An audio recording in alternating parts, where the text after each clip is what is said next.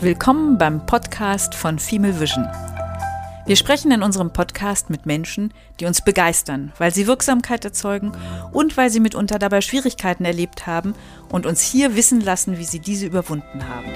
Uns interessiert, wie sie mit Einfluss und Macht umgehen, wie sie Kommunikation gestalten und wie sie die Systeme, in denen sie aktiv sind, bewegen. Wir sind Gudula Merchert-Werhan, Katharina Eucken und Marlene Nebelung.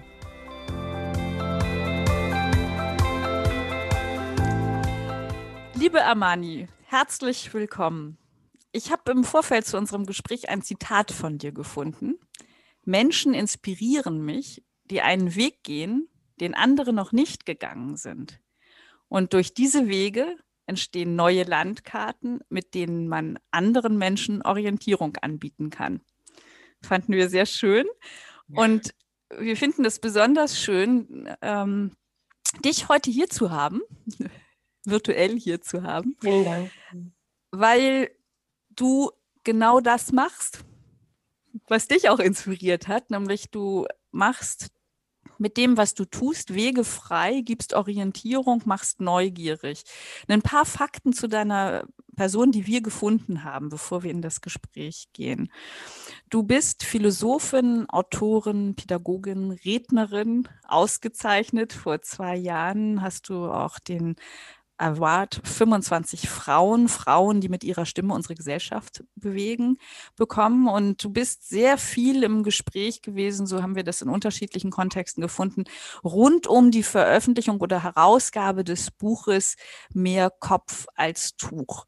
Einem sehr bunten Porträt von vielen Musliminnen in Österreich und Deutschland was glaube ich, so, so habe ich es verstanden, so eine Art Quintessenz deines Engagements ist, einerseits Frauen zu empowern, Frauen zu stärken, Musliminnen zu stärken. Vorab hast du sogar auch schon über kulturelle Identität, ich glaube schon vor inzwischen neun Jahren veröffentlicht mhm. und schreibst im Moment gerade an deiner Doktorarbeit. Da verrätst du uns vielleicht im Laufe des Gesprächs, worüber du jetzt gerade schreibst.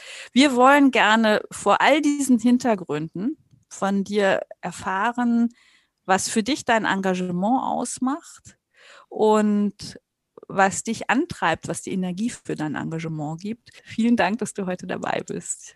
Ja, vielen Dank für die Einladung. Ähm, ja, vielen Dank. Ich freue mich auch sehr auf das Gespräch jetzt gleich.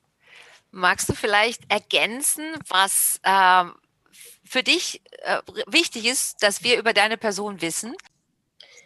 Ja, ich glaube, ähm, die Ergänzung wäre vielleicht sogar schon so ein bisschen auf die Frage hin, was mich antreibt. Also in Ergänzung zu dem, was du ja schon über mich gesagt hast jetzt in der Einleitung, ist es so, dass was mich antreibt, ist immer so ein ganz starker Wille der Veränderung, wenn ich merke, es passt was nicht. Und das habe ich ähm, so im Laufe meines Lebens in so vielen verschiedenen Momenten, Situationen ähm, selbst erlebt, äh, gespürt, beobachtet oder halt eben auch in der, in der Forschung auf wissenschaftlicher, auf medialer Ebene, dass einiges nicht passt in unserer Gesellschaft. Und ich habe da so ein, ein ganz ein starkes Gerechtigkeitsempfinden und das Bedürfnis, ähm, Dinge anzugehen und zu verändern. Und dadurch, ähm, dass ich mich da einbringe, merke ich aber auch, dass es einen Effekt hat. Also wenn man sich auch für gewisse Dinge stark macht, ähm, die Stimme erhebt, laut wird, äh, Dinge auch formuliert, auf den Punkt bringt oder einfach mal auch so eine Frage aufwirft, Impulse setzt, dass sich dadurch auch tatsächlich etwas verändert. Es muss nicht unbedingt so sein, dass dann Outcome genau das ist, wo ich denke, ah super, genau so hätte ich mir das vorgestellt, sondern dass einfach ein Prozess in die Wege geleitet wird. Und das ist auch etwas, was mich ähm, wirklich auch inspiriert, antreibt und bei all diesen Punkten, die hier gefallen sind, ist, glaube ich, noch etwas, was mich ähm, ganz stark kennzeichnet, ist meine Arbeit mit den Menschen, am Menschen, mit den Menschen, in der Erwachsenenbildung, Seminartätigkeiten. Du hast doch schon ähm, das Reden und Sprechen, äh, Referieren erwähnt. Und in, im Austausch mit Menschen entsteht immer ganz viel Neues und mir gibt das unheimlich viel Energie. Also mit Menschen ins Gespräch zu kommen, sich inspirieren zu lassen und das ist auch etwas, was mich ähm, ein Stück weit begleitet und was auch so ein roter Faden in meiner Arbeit ist. Also das Wort, das Gesprochene, das Geschriebene mit dem Menschen. Und warum gerade dein Engagement für Frauen und für Diversität? Ja, also Diversität ist ganz groß, ganz stark. Frauen ist auch ein Schwerpunkt. Ähm, ich meine, ich glaube, das hat schon noch mit meiner eigenen Geschichte zu tun. Also in der interkulturellen Pädagogik sprechen wir immer von dieser eigenen Standverortung, also wo stehe ich, womit arbeite ich und das eigene transparent zu machen. Und dadurch, dass ich durch diese Welt als Frau gehe, als ähm, muslimisch gelesen, Kopftuch tragend, Migrationshintergrund, also da könnte man noch so viele Dinge hineinpacken, betrifft mich das auch persönlich. Also das Thema Frau sein, das Thema Feminismus, das Thema Diversität, Vielfalt, Interkulturalität. Und zum anderen, ähm, ja, hat, wie das so schön ist, äh, ein Punkt den anderen ergeben und ein Schritt den anderen. Aber manchmal, wenn ich dann so in Gesprächen reflektiere, komme ich dann schon noch zu dem Punkt, dass es ein Stück weit auch das Verschulden der Gesellschaft ist. Also dadurch, dass das Thema Migration oder ich sage jetzt mal noch so ein weiterer Knackpunkt Islam ähm, in den letzten Jahren auch die Flüchtlingsthematik so präsent ist, ist es auch, auch eines, das gesellschaftlich ganz stark ähm, im Raum ist, auch sehr stark mit Emotionen versehen. Und da trifft sich sehr vieles. Also so dieses persönliche, ähm, die eigene Positionierung auf der persönlichen Ebene, in meiner eigenen Biografie, in meiner Sozialisierung. Zum anderen aber auch äh, in den Themen Identität, wer bin ich, diese Selbstfindung, ähm, gekoppelt mit den gesellschaftspolitischen Themen. Wie müssen wir uns das vorstellen, als ähm, wir können, wir können ja nicht ähm, deine Gefühle fühlen. Wir können verstehen oder versuchen rational zu verstehen, was deine Perspektive ist, aber wir haben die nicht. Was bedeutet es, ähm, eine muslimische Frau in Österreich oder in Deutschland zu sein? Hm. Ja, ich glaube, das ist ein ganz wichtiger Punkt, an den du da ansprichst mit ähm, auf einer rationalen Ebene und auf einer emotionalen Ebene. Also ich glaube, dieser Punkt mit Empathie und sich in andere Perspektiven hineinfühlen, ist, äh, bevor ich mal auf den zweiten Teil der Frage eingehe, ist immer ganz wichtig, zuzuhören. Beim Zuhören merkt man, dass ähm, je nachdem, wer spricht, welche Muslimin, wo sie sozialisiert ist, und äh, Muslimin sein in Deutschland, in Österreich, in, in diesen Gesellschaften, ist zum einen ähm, herausfordernd, als Frau, Frau sein an sich. Dadurch, dass wir hier auf, auf feministischer Ebene auf ganz vielen Ecken und äh, Baustellen zu kämpfen haben. Wenn man jetzt zum Beispiel auch Familie, Karriere ähm, unter einen Hut bringen möchte, wie lässt sich das gut äh, gestalten? Die Mental Load-Themen, diese unsichtbaren Arbeiten, die aber auch hineinwirken in den privaten und beruflichen Raum.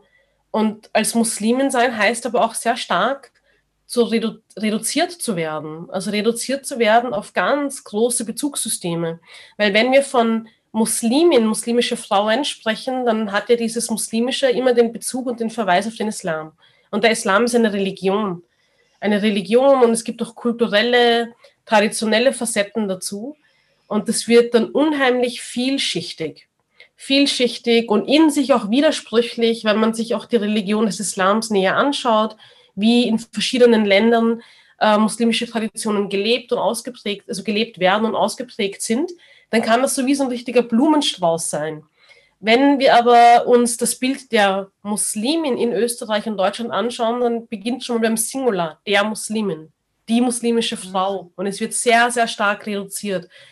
Das heißt, ähm, ja, es ist natürlich herausfordernd, es ist teilweise auch einschränkend, weil man reduziert wird auf ein auf einen bestimmten Rahmen, in dem man sich dann bewegt, weil wenn ich immer wieder gefragt werde, ja, aber warum betet ihr denn fünfmal am Tag oder betest du fünfmal am Tag, warum trägst du Kopftuch oder warum trägst du kein Kopftuch?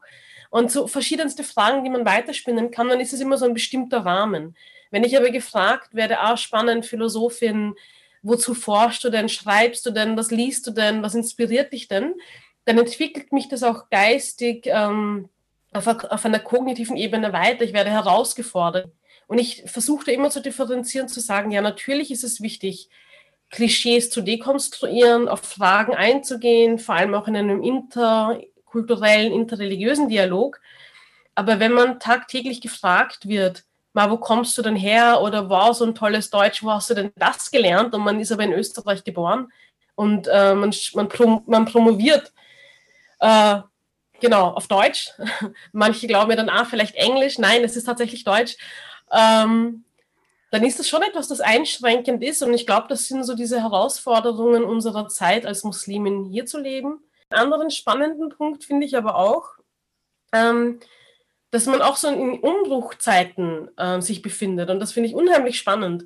Also ich merke schon noch so neue Energie und der Wunsch und das Bedürfnis nach Veränderung auf allen Seiten. Nicht allen ein, aber auf vielen Seiten.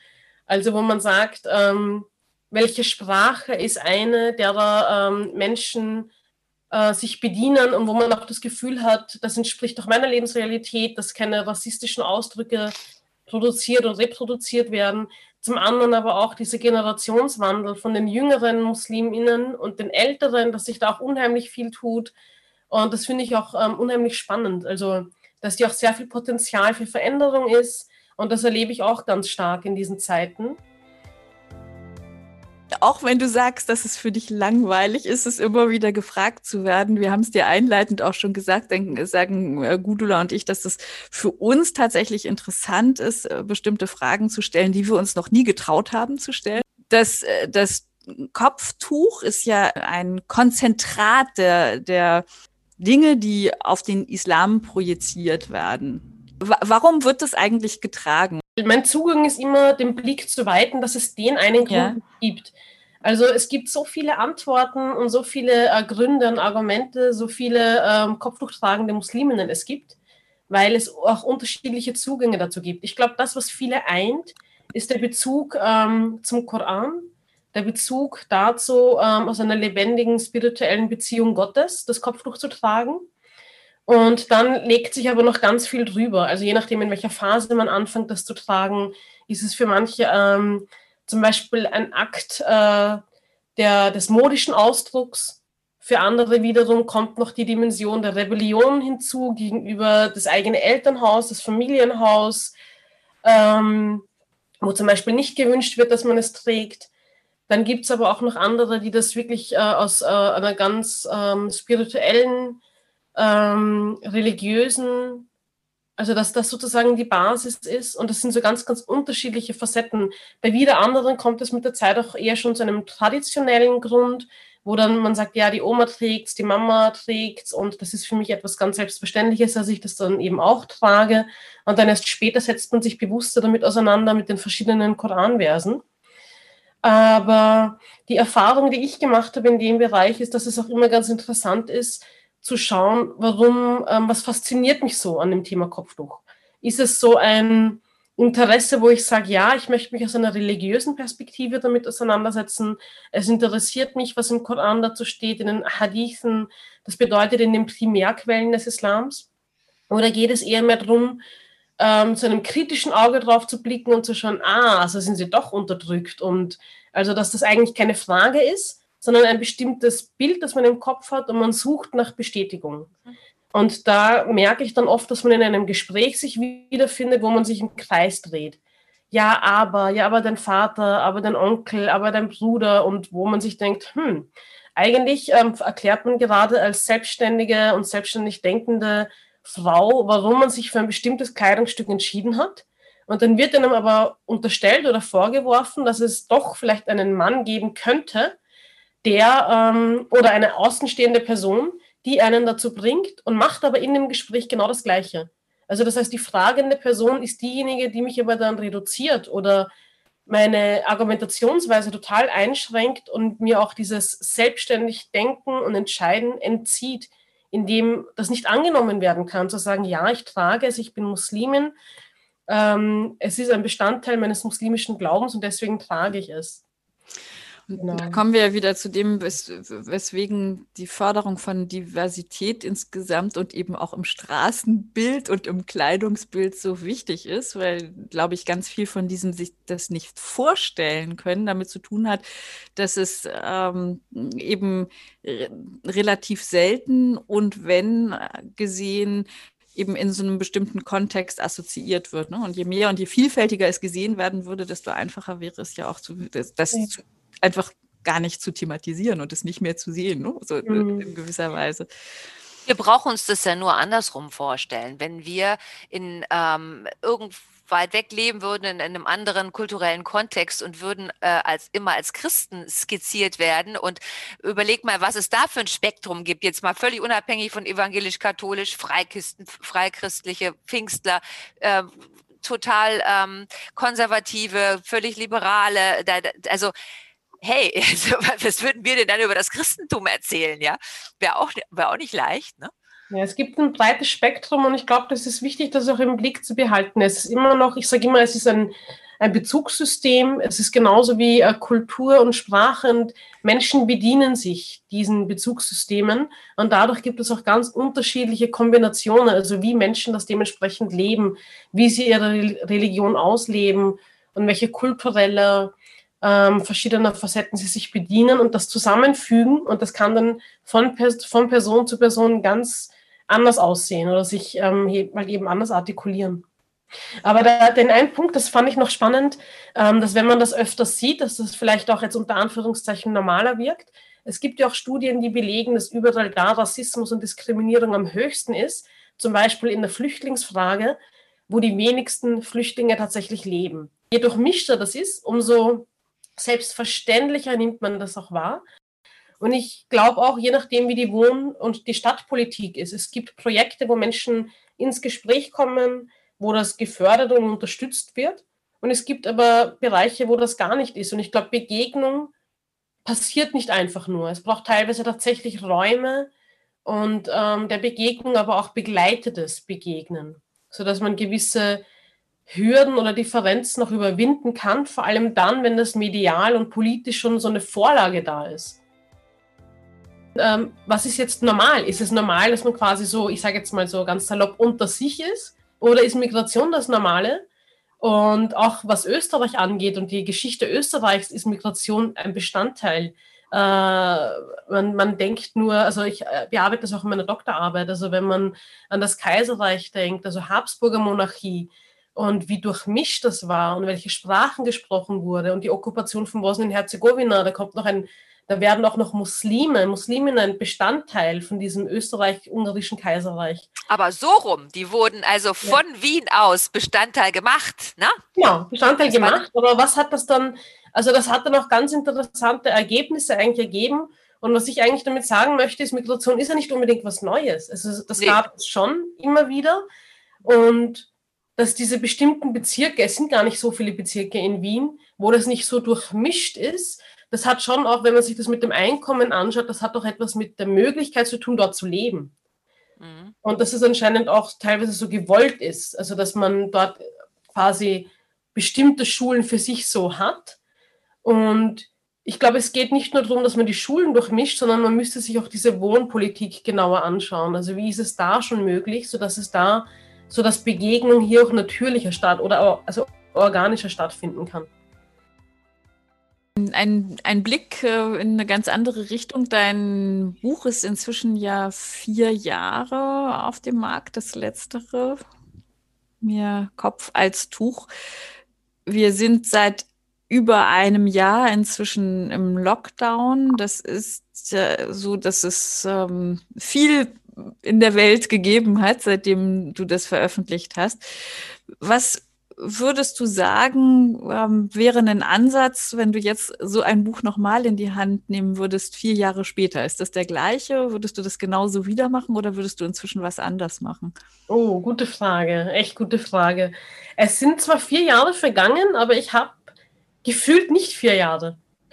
Also die Zeit vergeht so rasant schnell. Und ich habe das Gefühl, dass teilweise bei bestimmten Themen hat sich in manchen Bereichen, ähm, haben wir Fortschritte gemacht aber in manchen Bereichen noch Rückschritte. Also jetzt zum Beispiel, was die Politik angeht, ist es nicht unbedingt so, dass man jetzt äh, in verschiedensten ähm, Punkten das Gefühl hat, oh, Islampolitik, super, wir machen jetzt bestimmte Fortschritte und ähm, es hat sich mehr oder weniger entspannt. Also ich glaube, diese Vorurteile und diese Bilder und die Klischees über muslimische Frauen sind nach wie vor vorhanden. Und mein Ansatz bei dem Buch vor vier Jahren war in erster Linie zu dekonstruieren den Blick zu weiten, das äh, zu ermöglichen, zu sehen, wie verschieden die Lebensrealitäten sind, aber auch die Themen. Wenn muslimische Frauen über etwas schreiben, worüber würden die denn dann schreiben? Und das hat sich nicht geändert. Also da habe ich nicht das Gefühl, dass ich sage, ah super, Äh, den Punkt des Dekonstruierens können wir überspringen. Ähm, die Klischees und diese Vorurteile auch auf einer medial-politischen Ebene haben wir hinter uns gelassen. Nein. Also Aber geht es denn, geht's denn dann überhaupt um Muslim oder nicht Muslim, sondern geht es um eine soziodemografische Schicht? Weil ähm, das ist ja egal, unabhängig von Religion und Hautfarbe so, dass Menschen, die einer bestimmten soziodemografischen Schicht äh, angehören, mehr Bildung haben, sich anders ausdrücken können, sich anders untereinander verstehen. Mhm. Ähm, äh, und das andere sind ja Zuschreibungen und Label, die, ähm, die vielleicht einfach mit, mit, den, mit den Möglichkeiten zusammenhängen, die die Menschen haben. Ja, aber es ist ja schon so, dass das ein, ein sehr einschränkendes äh, Label ist. Also wenn man darauf reduziert wird, zum Beispiel, äh, man geht in ein Bewerbungsgespräch hinein und hat dann geringere Chancen aufgrund seiner, aufgrund seiner Religion oder aufgrund der Art und Weise, äh, wie man sich kleidet oder ob man jetzt Tuch trägt, Turban oder nicht, dann ist das schon noch etwas, wo, wo man hier beim System ansetzen muss. Und ähm, auf der anderen Seite, genau nochmal zu dem Punkt zurück, habe ich schon das Gefühl, dass da und dort Veränderung da ist, weil jetzt das äh, Thema von das Betroffene oder Marginalisierte mehr zu Wort kommen schon etablierter ist. Das war vor vier Jahren, haben wir immer davon gesprochen, äh, nicht über muslimische Frauen sprechen, sondern sie sollen selbst sprechen, sie sollen selbst schreiben. Und da habe ich schon das Gefühl, dass in manchen Bereichen das auch schon etablierter ist. Also dass es nicht mehr so ein ist, oh, ähm, wie tun wir denn jetzt, wie können wir noch einladen, dass noch eine Muslimin am Wort ist, sondern dass teilweise Musliminnen auch schon selbst mitorganisieren und auch selbst mitplanen und mitdenken. Also ich habe schon das Gefühl, es, es läuft langsam, aber da und dort gibt es schon Veränderungen. Es hieße ja tatsächlich, dass da, dass, dass da was selbstverständlich geworden ist, äh, wenigstens in kleinen Teilen und an manchen Stellen, was vor vier Jahren, was ja dann, finde ich, eine schnelle Entwicklung wäre. Ne? Also da, da ich glaube, ich glaube nicht, dass das in diesen vier Jahren passiert ist. Ja, da hast du recht. Ja, da hast du recht. Aber du hast es vor vier Jahren noch nicht, noch nicht so wahrnehmen können und genau. jetzt ist es wahrnehmbarer, weil es noch mehr geworden ist wahrscheinlich. Mhm. Ja, und ich kann mich erinnern, ich habe damals, also ich habe mit dem Projekt schon viel früher begonnen, aber für vier Jahren ist das Buchprojekt erschienen. Und da habe ich mir gedacht, hm, wenn ich schon den Zugang habe, ähm, ich habe schon mal ein Buch publiziert, ich weiß, wie das funktioniert, ähm, ich habe äh, Erfahrung in dem Bereich, dann sollte ich das auch nutzen. Und auch in dem Wissen, dass es nicht so viele Musliminnen gibt in dem Bereich. Aber ich finde, das hat sich auch schon ein bisschen verändert. Es gibt inzwischen schon mehrere muslimische äh, Journalistinnen, ähm, schreibende Autorinnen. Es kamen dann auch noch ein paar andere Bücher heraus, also Monographien von anderen Muslim muslimischen Autorinnen. Und das heißt, da und dort merke ich schon, dass es eine Entwicklung gibt. Und ich würde nicht sagen, ah, wegen dem Buch ist das jetzt so, sondern ich glaube, das ist einfach auch so dieser Lauf ähm, unserer Zeit. Und allein wenn wir uns das anschauen ähm, mit Black Lives Matter, da merken wir ja auch, ah, jetzt nicht erst seit einem Jahr, okay, gut, ähm, oh, jetzt sind die auf einmal ganz präsent, die Black Community und fordern ein, sondern das ist schon so, so lange. Jetzt ist es nur medial präsenter, würde ich mal sagen. Und es wird hörbarer und sichtbarer, was nicht bedeutet, dass es vorher nicht da war. Und so ähnlich empfinde ich das bei bestimmten Themen, was muslimische Frauen jetzt angeht oder, oder bei dem Buch. Es ist nicht so, dass das erst jetzt neu und aufgebrochen ist, sondern die Plattformen sind jetzt durchlässiger geworden. Würdest du sagen, dass ähm, die Corona-Situation und die vielen Punkte, an denen wir anfangen, unser Handeln zu überdenken, einen Einfluss darauf hat? Wirklich, das stimmt tatsächlich. Also ich habe viele sagen, oh, endlich die Islampause ist da. Also seitdem ähm, Corona, Covid-19 in aller Munde ist und man kann ja nicht davon sprechen, ah, paar Wochen ist das jetzt her, paar Monate, das geht ja jetzt schon über ein Jahr eigentlich. Und das ist eine richtig lange Zeit. Und da gibt es äh, viele, die mir auch gesagt haben, wow, jetzt weiß ich mal, wie sich das anfühlt, wenn wir oder wenn Muslime, Musliminnen sich nicht ähm, sehr, sehr oft im Mittelpunkt ziehen, jetzt im negativen Sinne, dass da nonstop Berichterstattungen gibt, Diskussionen gibt, TV-Debatten, ähm, wo man dazu vielleicht auch Positionen bezieht oder beziehen möchte.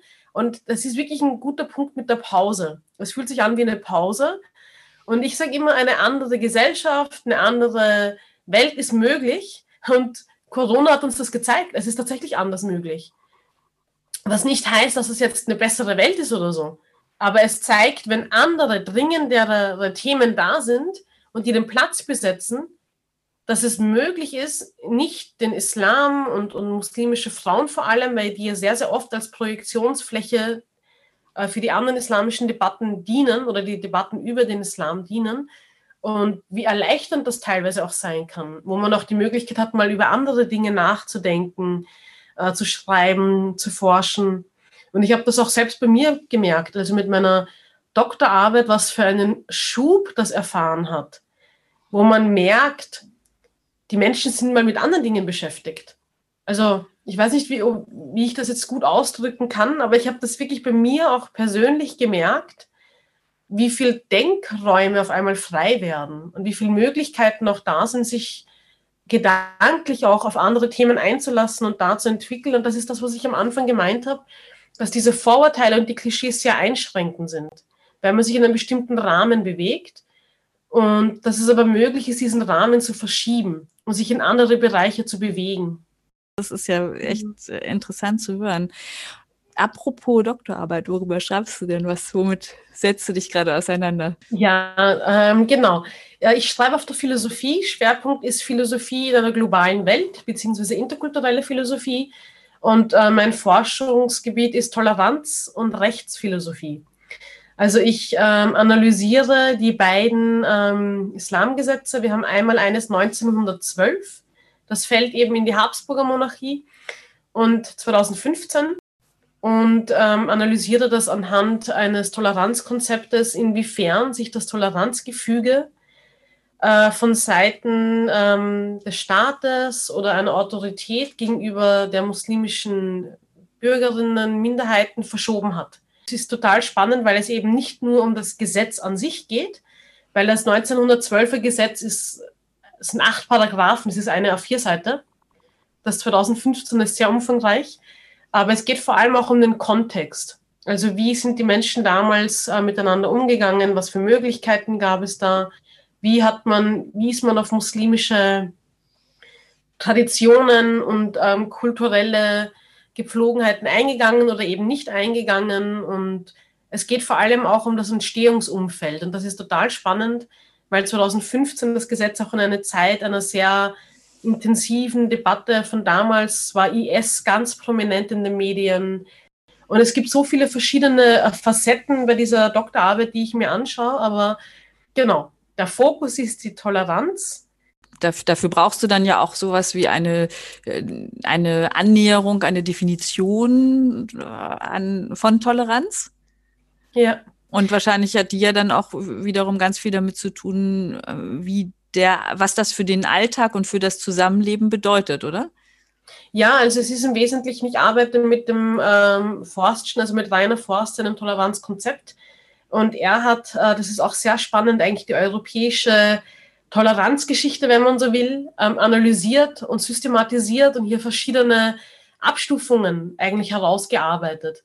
Es ist jetzt nicht so, dass es seine Idee ist, sondern es ist quasi ähm, das Ergebnis der Untersuchung von Europas Toleranzgeschichte. Und es ist unheimlich spannend, wie Toleranz eigentlich begonnen hat ähm, oder sehr, sehr stark mit Religionskriegen zu tun hat.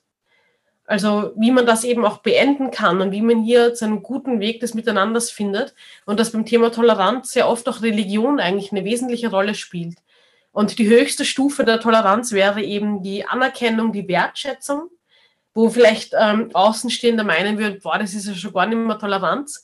Und die niedrigste Stufe wäre Duldung, wo Goethe ja so bezeichnend sagte, das ist Beleidigung.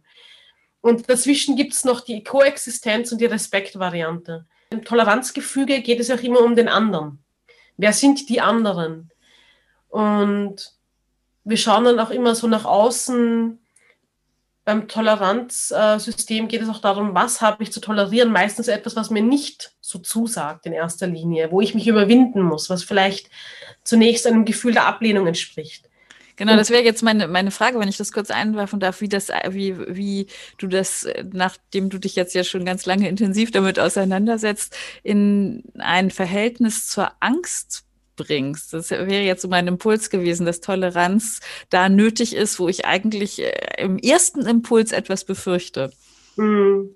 Ja, also da arbeitet, also da gibt es zwei, äh, ein Politologe Dominique Moisi, der dazu arbeitet und Martha Nussbaum, die Philosophin, was ich auch sehr spannend finde. Ähm, Moisi sagt zum Beispiel, Europa, äh, hier ist vor allem Angst, die Emotion Angst zu verorten. Also er entwirft so eine Landkarte der Emotionen und sagt, Europa ist äh, mehr oder weniger von Angst ähm, beherrscht. Klingt vielleicht zu stark, aber das Fundament Angst ist sehr stark vorhanden. Und er macht das fest an der Sicherheitspolitik. Also, dass man immer mehr und mehr dazu tendiert, Dinge ähm, klar zu machen, abzugrenzen. Früher, als wir geflogen sind, gab es noch nicht die Sicherheitsvorkehrungen wie jetzt. Jetzt darf man nur eine bestimmte Milliliter Anzahl an äh, Produkten, Kosmetika etc. mitnehmen und dass das mehr und mehr reglementiert wird. Und ähm, es geht aber auch in Richtung Islampolitik, wenn man so will. Ähm, die damalige Burka-Debatte, also die Vollverschleierung und die Verbote in Österreich zum Beispiel, äh, wurde auch sehr stark mit Angst argumentiert. Und es gibt dafür verschiedene Belege in der Sicherheitspolitik. Und es ist aber jetzt nicht nur etwas, wo man sagt, es ist ein natürlicher, natürlicher Moment von Befremdung, Befürchtung, sondern wird auch ganz gezielt von der Politik eingesetzt. Es ist auch zu einem, zu einem Tool des Herrschens geworden, wobei vielleicht Herrschen nicht unbedingt der passende Begriff für unsere politische Zeit ist. Also da kippe ich, glaube ich, gerade wieder in das 1912er zurück. Aber wie der politische Wille und wie miteinander umgegangen wird, welche Gesetze erlassen werden oder welche Wählerstimmen, Wählerinnenstimmen generiert werden, hat schon noch damit zu tun, welche Emotionen bespielt werden.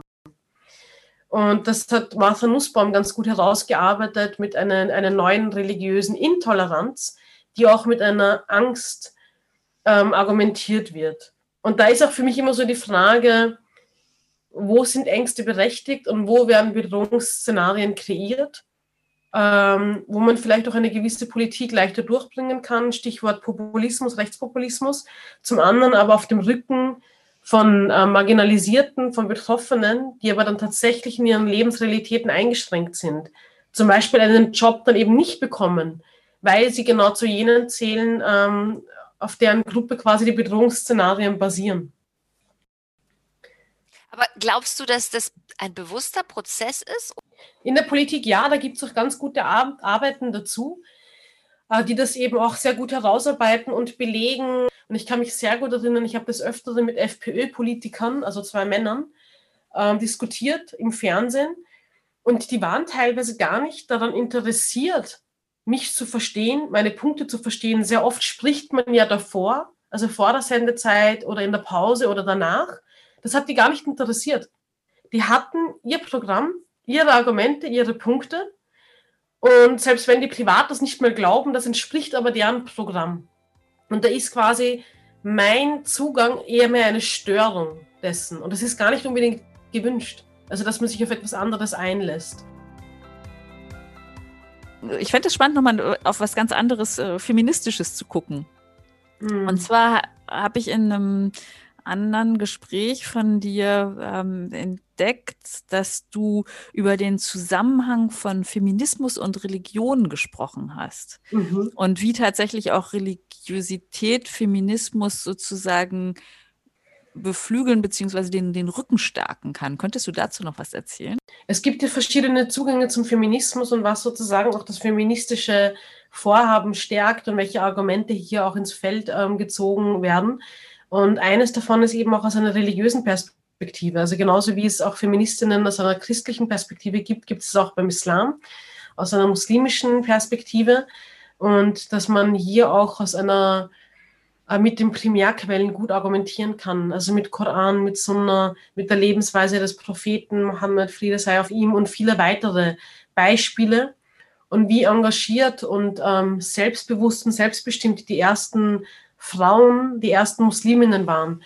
Und ähm, das ist ein Zugang, wo dann eigentlich auch aus einer religiösen Perspektive hier auch ähm, Energie und ähm, Argumente geschöpft werden können oder so Kraft geschöpft werden kann für ein feministisches Engagement, aber religiös äh, fundiert. Aber ich glaube, der wesentliche Punkt ist, dass man, dass es möglich ist und gut möglich ist, auch die Primärquellen des Islams, den Koran feministisch zu lesen. Das ist total ähm, hilfreich, dass du das auch so ausgesprochen hast, weil wir so viele Zuschreibungen mhm. ähm, machen, weil wir das einfach alles nicht wissen. Wir wissen es nicht. Und Stimmen wie deine müssen noch viel lauter werden, damit äh, es viel mehr Wissen darüber gibt und weniger Zuschreibungen. Genau. Hilft dir das weiter, dass, dass, dass wir dieses, diese intersektionale Perspektive gibt? Bist du also ähm, hilft es dir zu wissen, ich werde als Frau und als Muslima diskriminiert? Oder, oder ist das eigentlich, eigentlich irrelevant? Ja, ähm, ich finde das wichtig, weil man das für die strukturelle Ebene braucht, mhm. um dort wieder anzusetzen. Um dort zu sagen, ja, es gibt Diskriminierung als Frau, es gibt Diskriminierung aufgrund der religiösen Zugehörigkeit, es gibt Diskriminierung, weil man schwarz ist, es gibt, also das betrifft jetzt nicht mich, aber ich meine zwischen wegen ja, ja. und so. Das finde ich dann wiederum wichtig. Ja, weil man damit wieder, wieder zurückspielen kann in die Politik an den verschiedenen Stellen und dort auch ein ähm, gewisser Gestaltungswille notwendig ist. Aber wo soll man Dinge verändern, wenn nicht klar benennbar ist, was denn jetzt, ist, ähm, wo jetzt diskriminiert wird? Deswegen finde ich das schon wichtig. Und diese Schnittstellen, diese Intersektionalität macht ja dann auch sichtbar, wie überlappend das ist. Und ja, stimmt schon, jeder hat seinen Rucksack zu tragen, aber bei manchen ist er tatsächlich schwerer, weil es nochmal erschwert wird. Und wenn ganz, ganz viele Facetten zusammenkommen, finde ich das schon, dass es mit der Intersektionalität sehr gut ähm, sichtbar wird. Na, schön wäre es, wenn wir sagen könnten, es ist egal, mhm. ob man jetzt das, aber es ist nicht egal. Es ist nicht egal, welche Hautfarbe man hat. Wir leben in einer Gesellschaft, wo das überhaupt nicht egal ist. Und solange das nicht egal ist, habe ich schon den Eindruck, dass wir Intersektionalität brauchen. Natürlich, ich würde mich freuen, wenn wir als Frauen zusammenkommen, uns für feministische Themen stark machen. Aber für, es gab zum Beispiel eine Veranstaltung Feminismus, wo eine Muslimin wieder ausgeladen wurde. Kopftuch, das ist doch unterdrückend, die kann man doch nicht sprechen lassen. Aber das ist nicht möglich. Wir kommen nicht als Frauen bedingungslos zusammen, weil wir auch in einer Gesellschaft sind, die so strukturiert ist, wo Rassismus da ist und das wirkt auch in den Feminismus hinein. Deswegen, ähm, ja, das sicher wäre super, wenn es egal wäre, welche Hautfarbe wir haben, egal wer, ob ich Jüdin bin oder Buddhistin oder ich weiß nicht was, ist es aber nicht. Und in diesem Sinne passt vielleicht die Frage, wenn es so etwas wie eine Mission und Vision in deinem Tun, in dem, dem ganzen Spektrum der vielen Wörter, die deine Heimat sind, hättest, was, wie würdest du diese Mission zusammenfassen? Ich glaube, ähm, die Wertschätzung ähm, für sich selbst.